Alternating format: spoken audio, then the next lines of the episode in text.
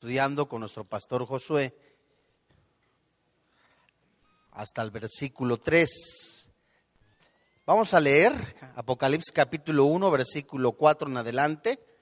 ¿Ya la tienes?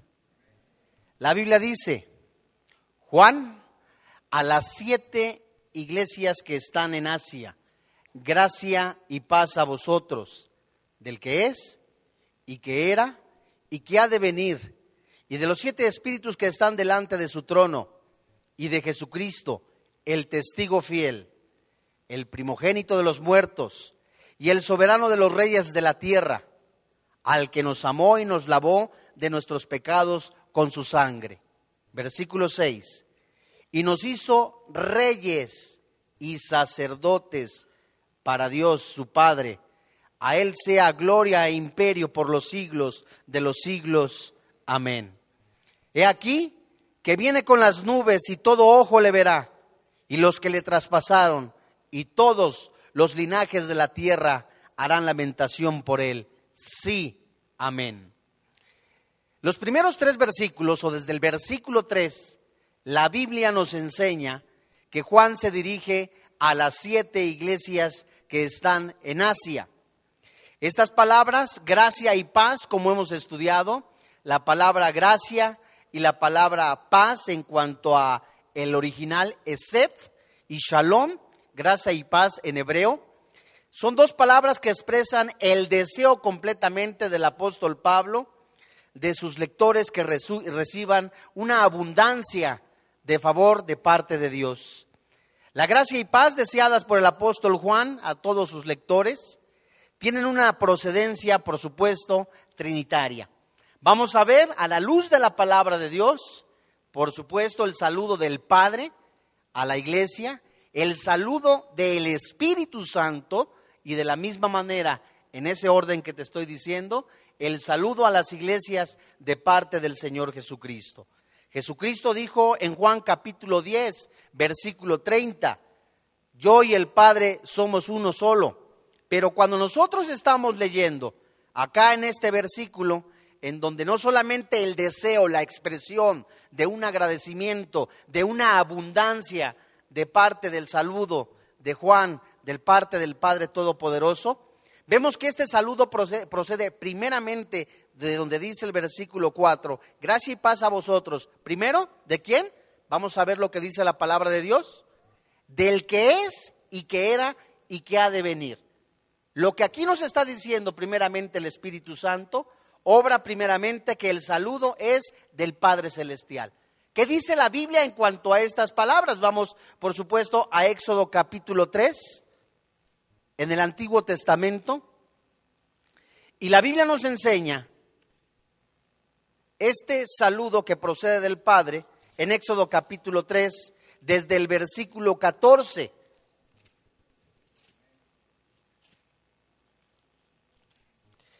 Qué bendición es estudiar la Biblia, qué precioso, ¿no crees? Éxodo 3, versículo 14. La Biblia dice, vamos a leer desde el 13, dijo Moisés a Dios, he aquí que llego yo a los hijos de Israel y les digo, el Dios de vuestros padres me ha enviado a vosotros. Si ellos me preguntaren, ¿cuál es su nombre? ¿Qué le responderé? Y la pregunta de Dios Todopoderoso en este versículo 14, la misma referencia en cuanto hace al Padre acá en Apocalipsis es, respondió Dios a Moisés, yo soy el que soy. Y dijo, así dirás a los hijos de Israel, yo soy, me envió a vosotros. Esto por supuesto nos enseña una preexistencia, nos enseña por supuesto la eternidad de un Dios, y por supuesto que la misma palabra que nos enseña también el que es, el que siempre ha sido, también nos anuncia a un Dios que ha de venir. En el original se escribe erchomenos. Esta palabra erchomenos donde se utiliza para una palabra literalmente diciendo el que viene. Y en segundo lugar regresamos a Apocalipsis, capítulo 1, en donde el segundo saludo de parte digamos como nosotros le conocemos de esta Trinidad, viene también del Señor Jesucristo, del que es y del que era, del que ha de venir. Y ahora el saludo viene de parte del Espíritu Santo. Hemos leído en Primera de Juan capítulo 5 versículo 7 de una Trinidad. Vemos también al final de cada uno de los evangelios, o al menos de, lo, de Mateo, Marcos, Lucas también, un saludo o una bendición o una indicación del bautismo en una Trinidad. Ahora acá vemos también cómo se refiere en el Padre, el Hijo, el Espíritu Santo. Aquí en Apocalipsis vemos la plenitud completa del Espíritu Santo. Dice la Biblia, gracia y paz a vosotros del que es, del que era, del que ha de venir. ¿Y qué dice la Biblia? Y de los siete espíritus que están delante de su trono. ¿Sabes que esta expresión esta bendita expresión de los siete espíritus que están delante del trono no parece, por supuesto, referirse, como algunos comentaristas dicen, de ángeles o también de guardias o de guardianes espirituales. Se refiere categóricamente al Espíritu Santo. Estos siete espíritus es una referencia al Espíritu Santo en una perfección de diversas actividades. Vamos a Isaías capítulo 11.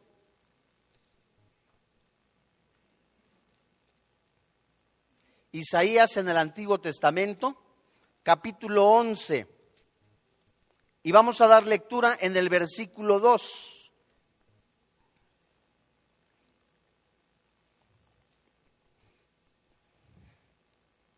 En su capacidad de llenar plenamente las necesidades de las siete iglesias, el Espíritu Santo, así como Juan seguramente hace una referencia literaria de Zacarías capítulo 4, dice el versículo 2 del capítulo 11 de Isaías, ¿la tienes? Y reposará sobre él, ¿quién? El Espíritu de Jehová, el Espíritu de sabiduría y de inteligencia, el Espíritu de consejo y de poder, el Espíritu de conocimiento, y el de temor de Jehová. Es impresionante y es ver claramente cómo el Espíritu Santo no solamente ha inspirado la palabra de Dios, no solamente Jesucristo habla a los discípulos antes de irse de enviar un paracletos, un consolador, uno de sí mismo, un igual que él. La presencia del Espíritu Santo, al igual que estos siete espíritus y que se mencionan en Apocalipsis capítulo 1, verso 4, por supuesto, muestran la plenitud del Espíritu Santo. ¿Qué significan las palabras que están delante de su trono? Por supuesto, parece ser que el Espíritu Santo ocupa una posición administrativa en una capacidad eh, judicial. El Espíritu Santo se revela aquí en este capítulo como el Espíritu de juicio. Vamos adelante en el capítulo 1, versículo 5 en Apocalipsis. Y aquí vemos algo también precioso lo que se puede decir de alguna manera, la exaltación del Señor Jesucristo. De un Cristo glorificado, el reconocer la deidad de Cristo. Dice Apocalipsis capítulo 1, versículo 5, y de Jesucristo, el testigo fiel, el primogénito de los muertos, el soberano de los reyes de la tierra, al que nos amó y nos lavó de nuestros pecados con su sangre. Esta referencia, por supuesto, en último lugar, acá en este versículo, muestra a la persona de Jesucristo que recibe una triple exaltación y muestra categóricamente a un testigo. Un testigo de hechos, de acontecimientos reales, verídicos, que no da veracidad cualquier persona. Es el mismo Señor Jesucristo como si fuera una firma diciendo, yo certifico que las palabras de este libro son verdad. Esta, esta, frase, por supuesto, y lo que se menciona de esta triple exaltación del Señor Jesucristo, no solamente nos menciona a Jesucristo como un testigo fiel. Vamos a Juan capítulo 18. Y en Juan capítulo 18, en el versículo 37,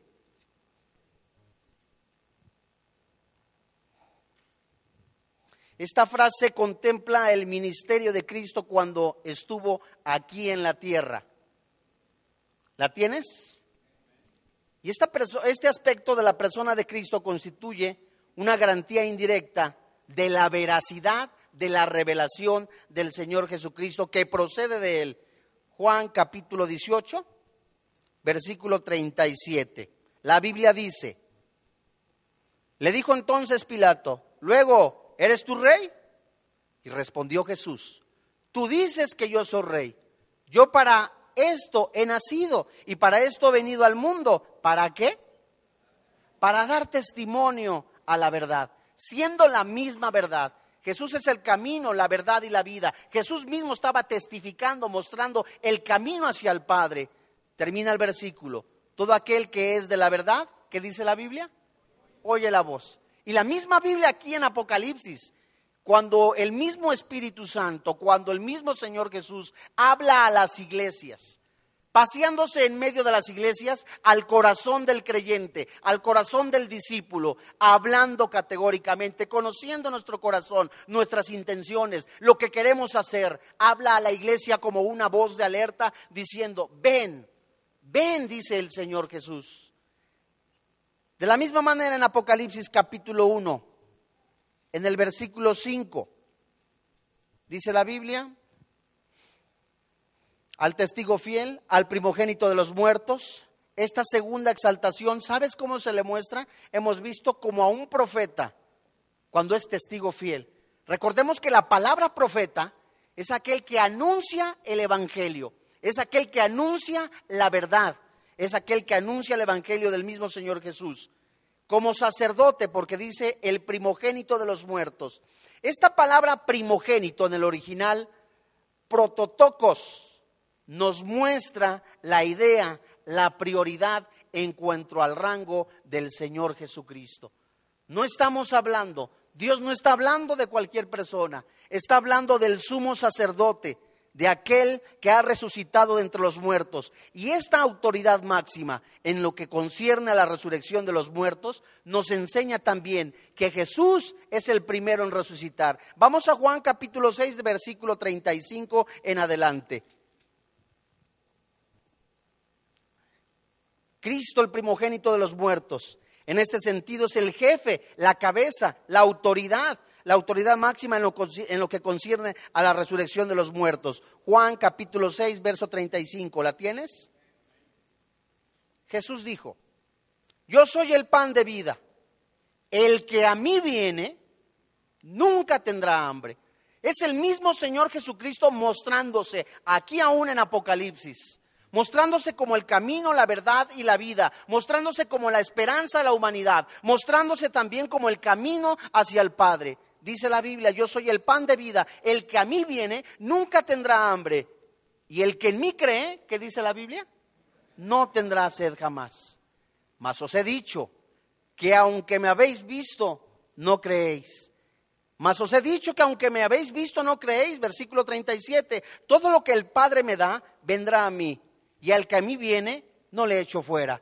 Porque he descendido del cielo, no para hacer mi voluntad, sino la voluntad del que me envió. Y esa es la voluntad del Padre, el que me envió. Que de todo lo que me diere, ¿qué dice la Biblia? No solamente aquí estamos viendo una evidencia y una veracidad de la palabra de Dios de la seguridad de la salvación. Estamos también viendo cómo dice la Biblia, no pierdan yo nada, sino que lo que resucite en el día postrero. Estamos viendo también la resurrección. Versículo 40. Y esta es la voluntad del que me ha enviado. Que todo aquel que ve al Hijo y cree en Él, ¿qué dice la Biblia? La esperanza. La esperanza y la seguridad del creyente en un Jesús vivo. En el verbo hecho carne. En aquella manifestación, la máxima manifestación de Dios eh, eh, ante los hombres en la vida eterna y yo le resucitaré en el día postrero. Dice también en Apocalipsis capítulo 1, versículo 5. Y el soberano de los reyes de la tierra, al que nos amó. Esta palabra, el soberano de los reyes de la tierra, es una expresión, por supuesto, única al rey de reyes, al Mesías. Esta palabra eh, significa soberano, significa al gobernador, al regidor. En su segunda venida, Jesucristo no solamente manifestará la autoridad, Jesucristo ya no vendrá como ese cordero, sino vendrá a juzgar a vivos y a muertos. Vamos a leer Apocalipsis capítulo 19, desde el versículo 11. Vemos cómo el presente Cristo no opera como el soberano de los reyes de la tierra. Esa es una función que se guarda a su segunda venida. Apocalipsis capítulo 19, versículo 11.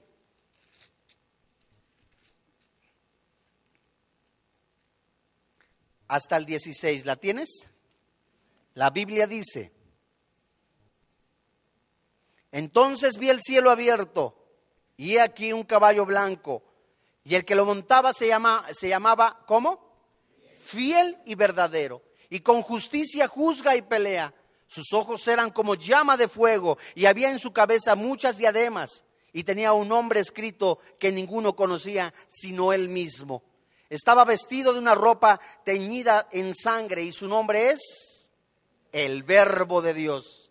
Y los ejércitos celestiales vestidos de lino finísimo, blanco y limpio, le seguían en caballos blancos. Vemos claramente cómo la obra de Cristo se ve en estos versículos. Vemos también la obra presente aquí en Apocalipsis, eh, capítulo 1, versículo 1, en el versículo 5. Nosotros al llegar a Cristo, amados hermanos, muchas de las veces como que no discernimos, no captamos cómo nos Dios nos traslada a través de la muerte de Jesucristo, de la muerte eterna a la vida eterna. La Biblia nos enseña que es un milagro sobrenatural que solamente Dios puede hacer gracias al sacrificio de Cristo en la cruz.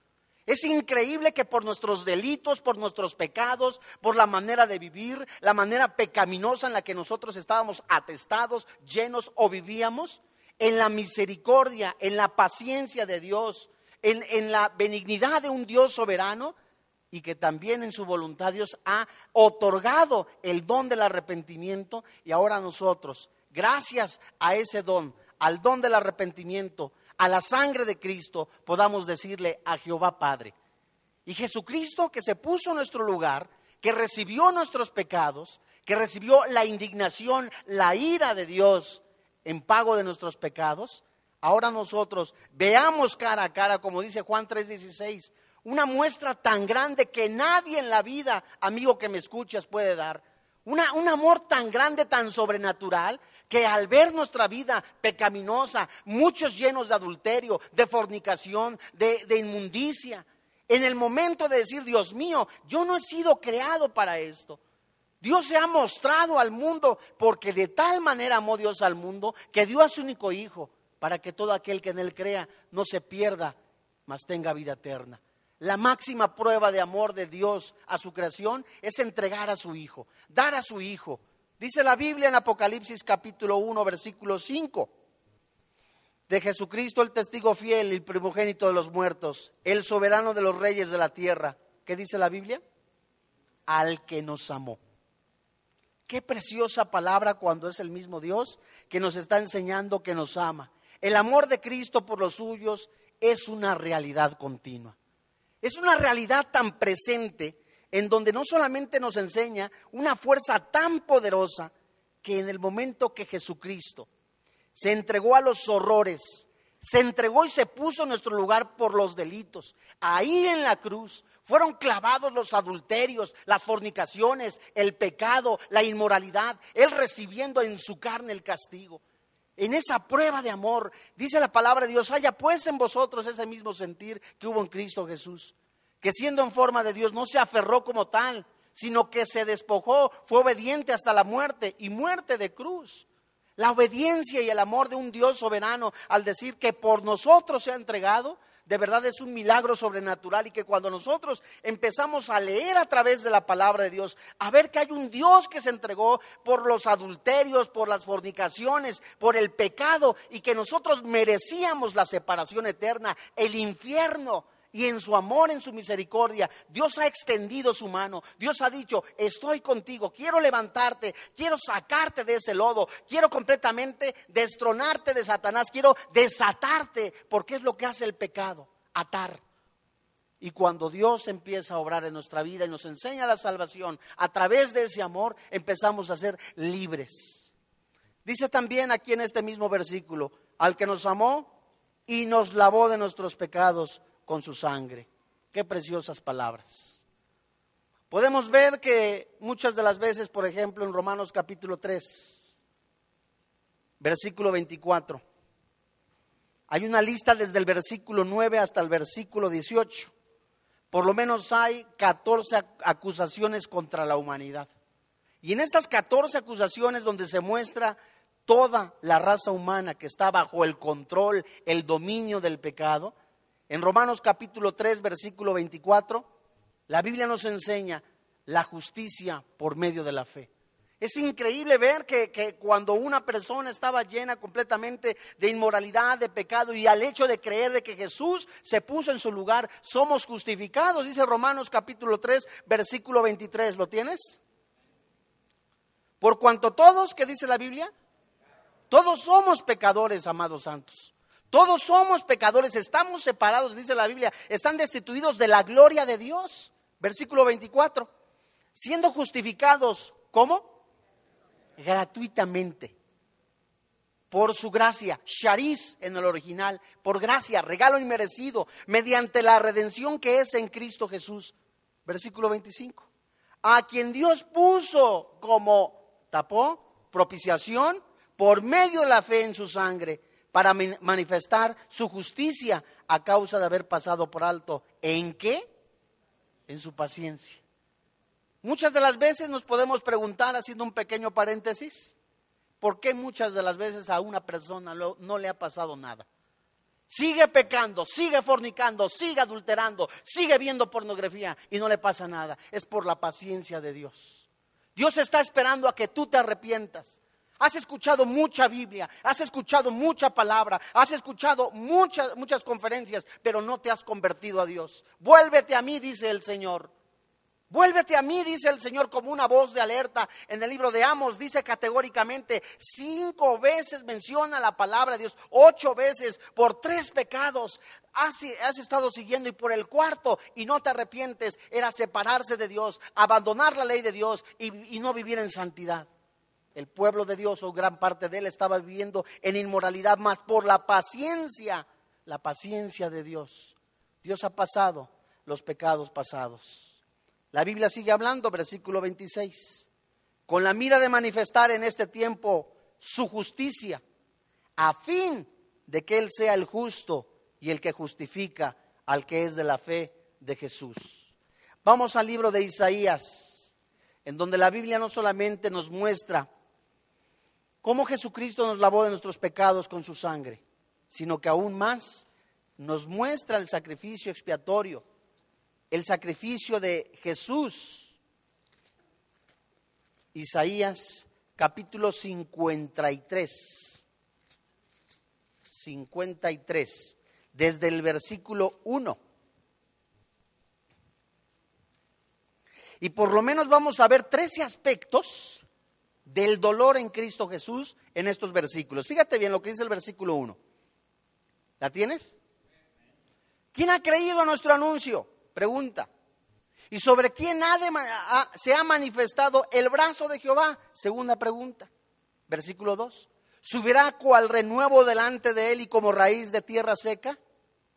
No hay parecer en él, ni hermosura lo le veremos más inatractivo para que le deseemos. Versículo 3. Por lo menos aquí hay 13 aspectos del dolor de Cristo Jesús. Jesucristo lavó nuestros pecados. Ahí en ese momento donde él estaba siendo crucificado, en el dolor de su sangre, en el desprecio de su vida, en el desprecio, en el rechazo, ahí estaba, como dice Pablo, que nosotros nos armemos, Pedro en, en su segunda carta, ármate del mismo pensamiento, como Cristo cuando iba a ser sacrificado en obediencia, ármate de ese mismo pensamiento, a abandonar el pecado, que Dios cumpla su propósito. Versículo 3, despreciado, desechado entre los hombres, varón de dolores, por lo menos aquí hay tres aspectos desechado uno, despreciado uno, desechado dos entre los hombres, varón de dolores, tres, experimentado en quebranto, cuatro, y como que escondimos de él el rostro, fue, ¿cómo? Menospreciado, cinco, y no lo estimamos, seis, el rechazo. Ciertamente llevó él nuestras enfermedades es Jesucristo quien ha llevado la enfermedad más cancerígena de todos los tiempos, por decirlo de esta manera, que se llama pecado. Y sufrió nuestros dolores y nosotros le tuvimos por azotado, por herido de Dios y abatido. mas el herido fue por nuestras rebeliones, molido por nuestros pecados. El castigo de nuestra paz fue sobre él, y por su llaga, que dice la Biblia, fuimos nosotros curados. No hay mayor liberación que se ha obtenido a través de, no hay mayor liberación de un pecador que ha puesto su fe en Cristo Jesús. La obra de Cristo, amados hermanos, ha producido un resultado permanente en beneficio a todos los redimidos. Regresamos a Apocalipsis capítulo 1. Y fíjate qué precioso es, no es únicamente ser salvo y ya. Es algo tan impresionante en el sacrificio de Cristo que nos ha hecho reyes y sacerdotes. No es nada más ser un cristiano y se acabó un pequeño ungido. ¿Qué significa ser reyes y sacerdotes para Dios? literalmente estas palabras en el original pueden mencionarse y nos hizo un reino de sacerdotes para Dios, su Padre. Esta palabra de redimidos colectivamente nos hace copartícipes de un reino. Y la segunda presenta individualmente sacerdotes. ¿Qué hace un rey? Un rey común y corriente, por supuesto, tiene un tiempo o un gobernante, tiene un periodo de, de administración, cuatro años, seis años. Y por supuesto tiene enemigos, esos enemigos que quieren tumbarlo, esos enemigos que quieren derrocar su autoridad. Por supuesto nosotros también tenemos enemigos y están en dónde? En la carne. Nos quieren derrumbar, nos quieren tumbar. A diferencia de que el gobernante tiene un periodo aquí en la, tierra eh, sumamente pasajero, nosotros somos reyes, coherederos eternamente.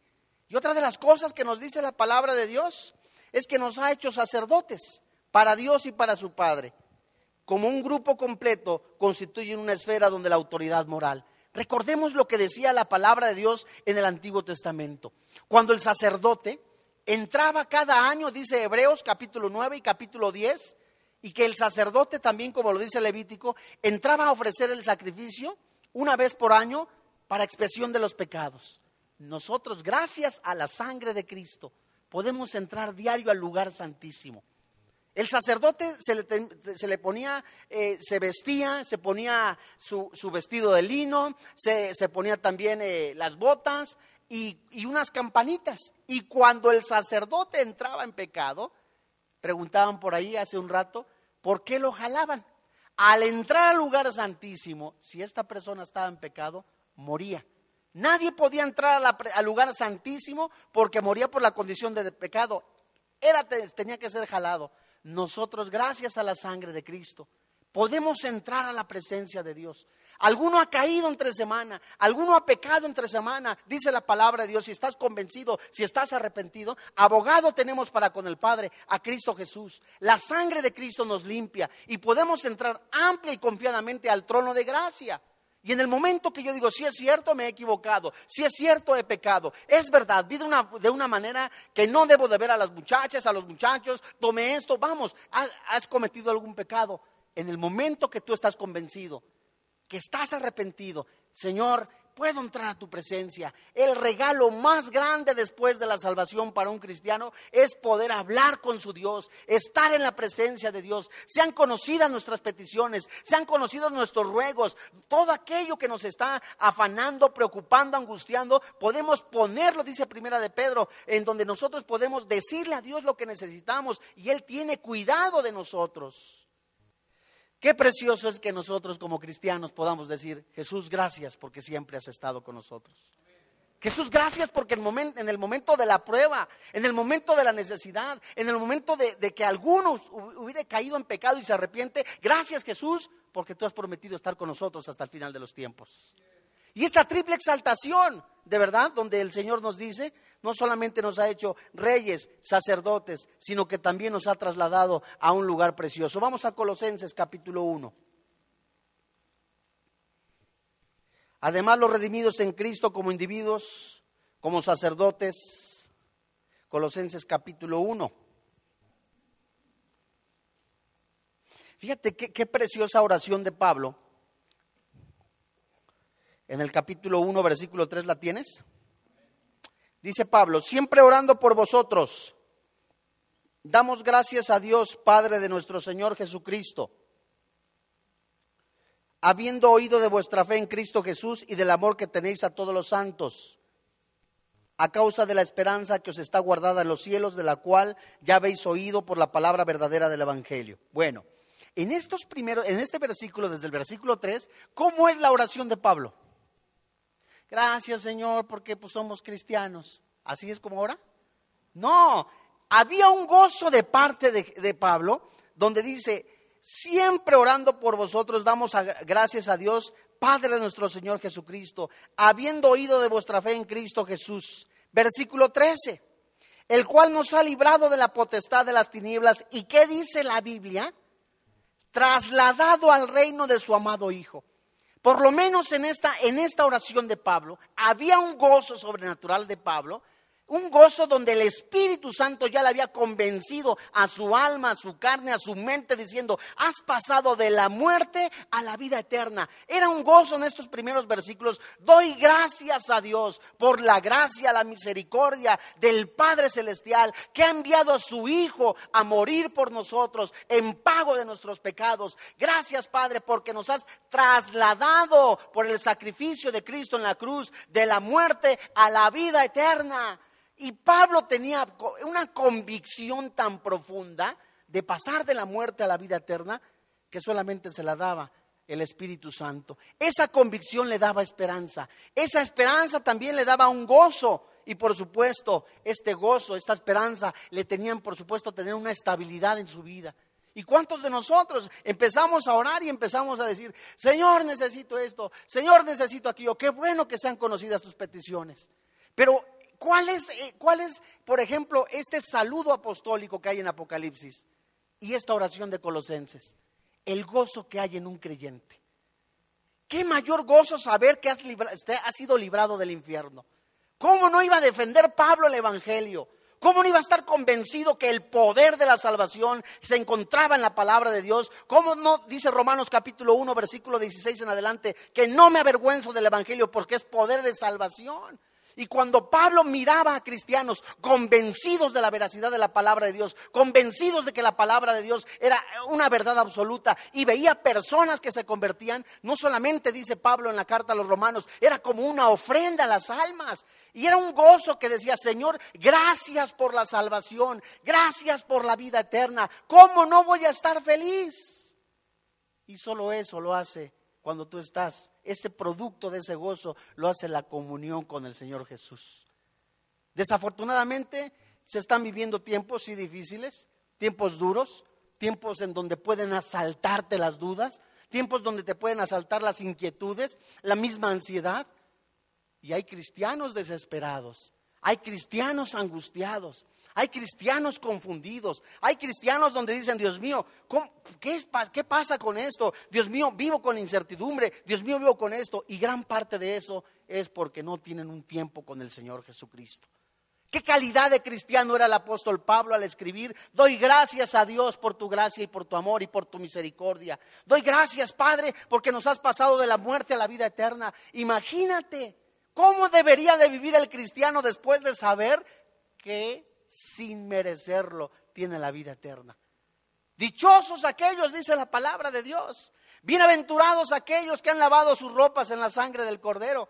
Bienaventurados aquellos que han estado defendiendo la palabra de Dios. Era el gozo que nos es el gozo que nos debe de dar la palabra de Dios. Mas sin embargo, muchos aún siguen desesperanzados, tristes. Dice la misma palabra de Dios aquí en Colosenses capítulo 1, versículo 3 el cual nos ha librado de la potestad de las tinieblas y trasladado al reino de quién? De su amado Hijo, en quien tenemos redención. ¿Por quién? Por su sangre. ¿Y qué dice la última parte de este versículo? Y el perdón de los pecados.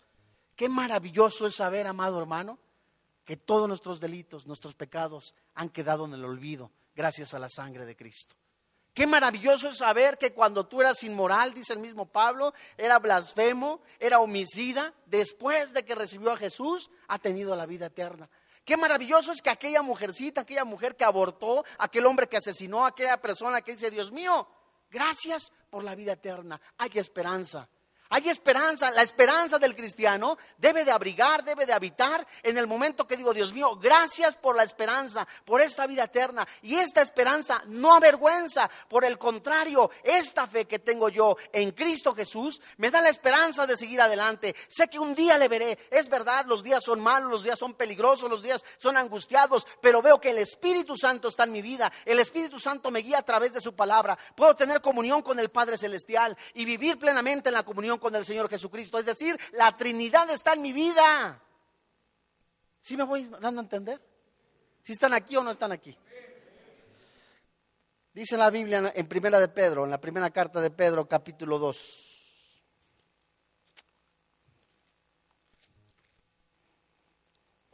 Primera carta de Pedro, capítulo 2. Versículo 5. Vamos a leer desde el 4.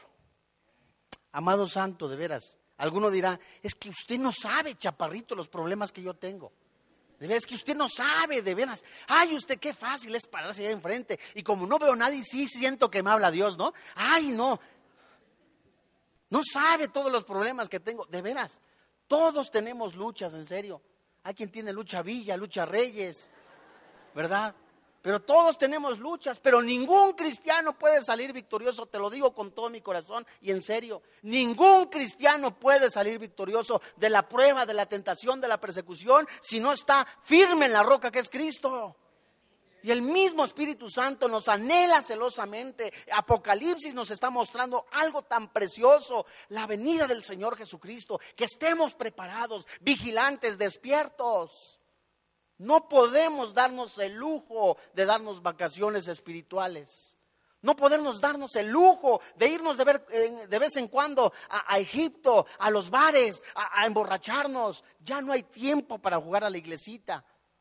Dice la palabra de Dios. Primera carta de Pedro, capítulo 2, verso 4.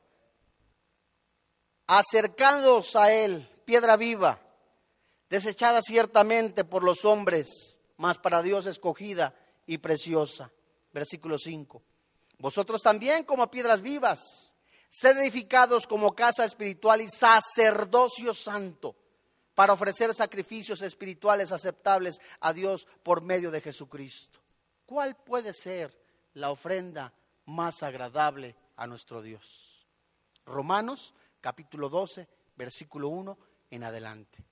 Pablo mencionaba un ruego os ruego por las misericordias de Dios que presentéis qué? Vuestros cuerpos en sacrificio vivo. No hay ofrenda más agradable para Dios que le digamos no al pecado, que crucifiquemos